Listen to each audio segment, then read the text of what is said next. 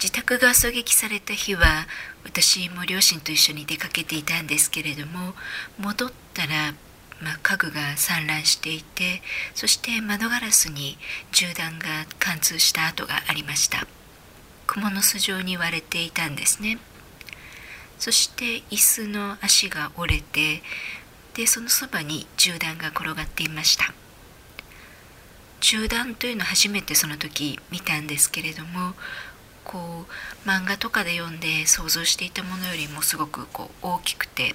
まあ、5 6センチぐらいの大きさだったんですがこうゴロッとそこに転がっているという感じですごくインパクトがありました。で実はこの日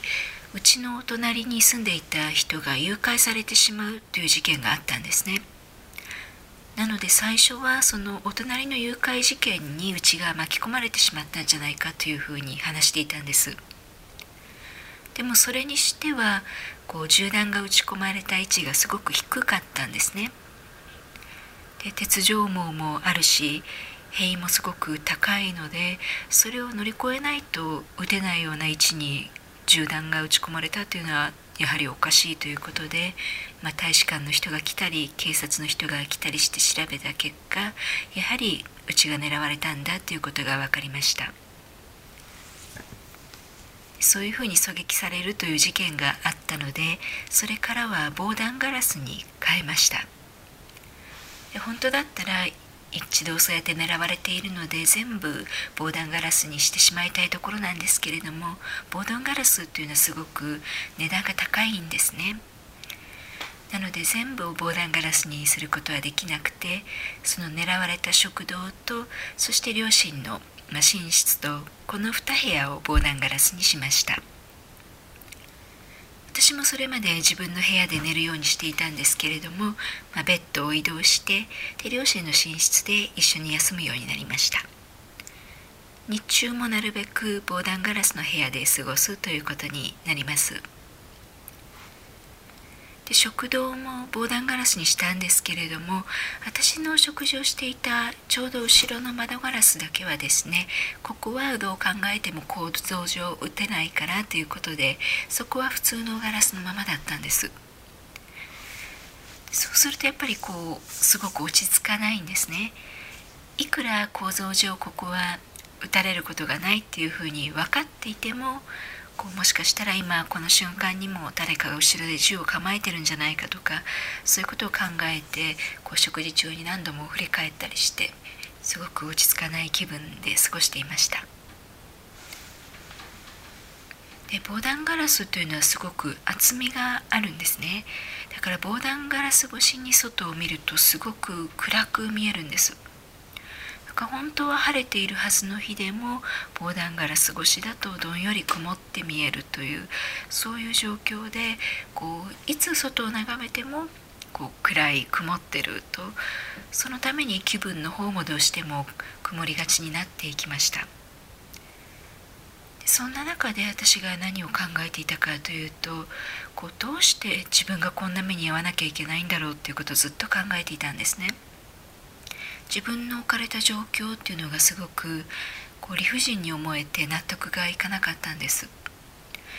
もしこう自分に何かやりたいことがあってそれがコロンビアじゃないとできないからっていうことで治安の悪い国だとは知ってたけれどもリスクを引き受けて自分でやってきたとかそういうことだったらきっと納得できたと思うんです。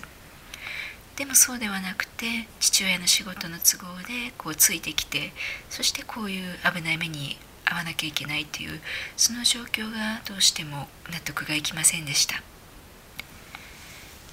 実際にはこう私よりももっと大変な子っていうのは日本人学校の同じクラスにもいたんですね。その男の子はこうコロンビアに来る前はイランに住んでいたんです。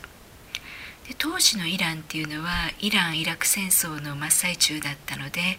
こう授業中に窓の外で銃撃戦をやっていたそうなんです。だからその銃弾が飛び交う中でこう授業を受けていたっていうそういう子がいました。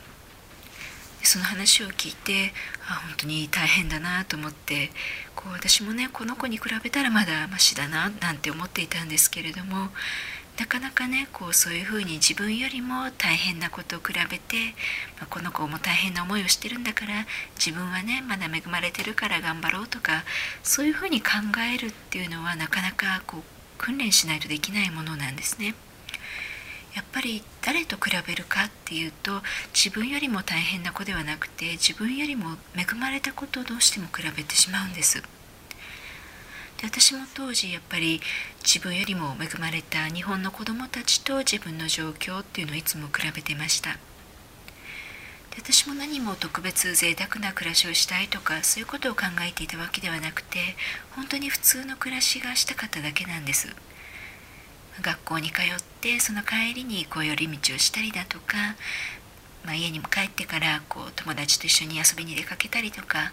そういう普通の生活がしたかったんですね。だけどそれが自分にはできない与えられないっていうことで日本の子どもたちがすごく羨ましかったですし羨ましいっていうのを通り越して本当に憎らしいっていうような感情でしたあの子たちには当たり前のことなのにそれがどうして自分には与えられないんだろうっていうそのことがすごくこう理不尽に思えてですごく憎しみの気持ちっていうのを募らせていったんです。本当にもう日本に帰りたくて仕方がなくてで夢でも見るんですね。夢の中で日本にもう帰国していてそして自由にね外で歩いているっていうそういう夢を見るんですけれども実際には目が覚めたらまだそこはコロンビアでそして今日も防弾ガラスの中で過ごさなきゃいけないというそういう日々で本当に帰りたい帰りたいっていう気持ちでいっぱいだったんですけれども、えー、帰国する代わりにですねまた転勤になってしまいます。今度はコロンビアからベネズエラに行くということになりました。